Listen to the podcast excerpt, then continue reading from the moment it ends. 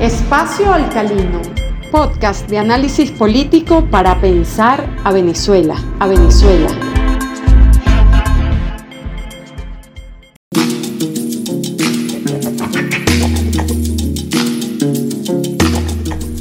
Parto de la idea de que el 2024 podría abrir un nuevo ciclo político en Venezuela. Es pronto para saberlo con certeza, lo sé, porque como los últimos años nos han enseñado a todos los venezolanos, la política se juega un día a la vez. Aún así, los movimientos del mes de mayo abren perspectivas. Me pregunto, ¿qué efectos está produciendo un nuevo Consejo Nacional Electoral, legítimo nacional e internacionalmente pese a cautelas, y unas futuras megaelecciones con todos los atletas en la cancha? Me llamo Lorena Freites y para esta entrega, en Espacio Alcalino, intentaré responder a esta pregunta.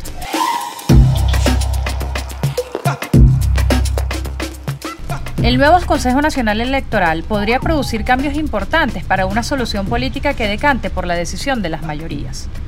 Esta hipótesis tiene un motivo, tiene una intención, si no leemos claves que nos indiquen posibilidades de soluciones político-democráticas, seguiremos sumidos en una guerra entre élites que devora al Estado y la vida de las mayorías.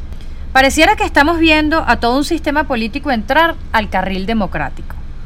Partidos de todo el espectro político haciendo alianzas, definiendo candidatos y consultando a sus bases. Alcaldes haciendo todo lo que no hicieron en cuatro años porque vienen elecciones.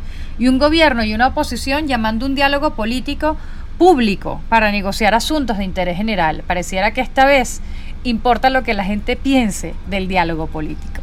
Podríamos estar saliendo de lo que llamé la meseta, el país empantanado en la crisis política, sin poder moverse ni para un lado ni para el otro. Digo que salimos de la meseta porque después de varios años de bucle, pareciera que se movió algo sustantivo a lo interno del espacio político. Nadie quiere parecer ingenuo y los analistas se cuidan mucho de ser optimistas.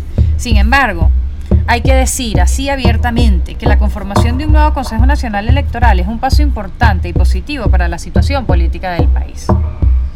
Podrán notar que ninguno de los actores en conflicto hizo demasiado alarde de la decisión, justamente porque les ha exigido a muchos, a ambos polos, salir de las posiciones mantenidas y dar un paso adelante que supone muchos riesgos. Todo se hace con mucha cautela, sin embargo, para el conjunto de la sociedad es una buena noticia.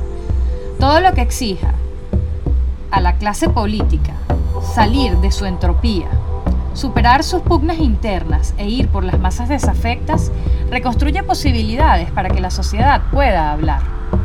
Aún así, todo es frágil, como todo lo que importa. Todo lo que exige legitimidad es frágil, porque los consensos se ganan con confianza y la confianza está hecha de gestos, de compromisos cumplidos y de decisiones que denoten que se está arriesgando poder cada vez que se da un paso. Si van a unas elecciones con todas las de la ley y con la participación de todos, no solo se juegan posiciones, también se juegan sus propias verdades. Es por esto que lo que acontecerá en los próximos meses en Venezuela será políticamente relevante. El chavismo. Si hay que convencer a las mayorías que pudieran ir a votar este próximo mes de noviembre, parece que el chavismo lo tiene más difícil por ser gobierno en una brutal crisis económica. Aun cuando se le está haciendo muy complicado resolver asuntos básicos como el funcionamiento de los servicios públicos o la estabilización del salario, hoy sigue siendo la única fuerza política unida, con alianzas externas concretas que le han ayudado a resolver asuntos logísticos que le han sacado la pata el barro, que también tiene control de centros neurálgicos de poder económico y político militar, un control interno importante.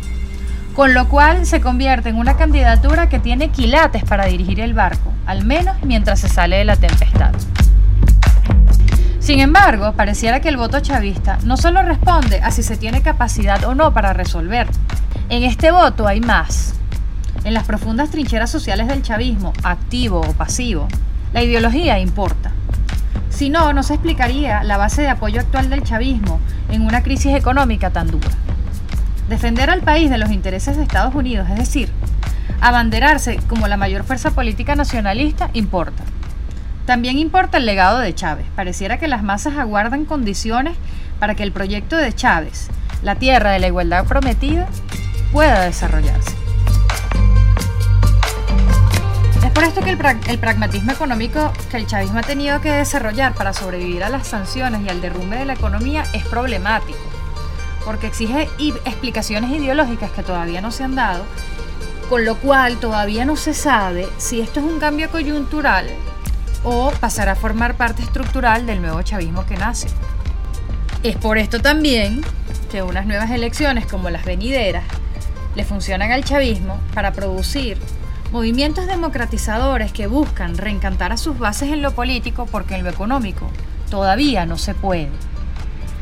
Las elecciones internas abiertas, las EPAs, del Partido Socialista Unido de Venezuela, donde podrá participar el conjunto de la población, que se celebrarán este 28 de agosto, es uno de esos movimientos y simbolizan una necesidad de regeneración de un chavismo que está, pensando cómo construir sobre la marcha su propia transición. La oposición. En 2018, Henry Falcón pensó que ante la grave crisis económica que vivía el país, ganarle a Nicolás Maduro sería fácil. Se estrelló contra los hechos. La oposición no logra volverse alternativa para timonear un barco en medio de un torrencial, no solo porque no logra soldar una unidad, sino justamente por la causa, por lo errático de sus movimientos. Fíjense que el desafío, de la oposición no es la coherencia programática, nunca lo ha sido, sino el cómo demuestra capacidad. Es por esto que para la oposición el mando, el liderazgo es fundamental. Lo que atraviesan hoy nuevamente es una conflictiva transmisión de mando. López lucha por conservar el mando que le fue cedido por Capriles en 2013 y Capriles espera su nueva coronación como líder para este 2021. Aun cuando Guaidó sigue contando con un exiguo apoyo internacional, Capriles se ha convertido en un conseguidor de objetivos concretos para la cicatrización de las heridas de la oposición.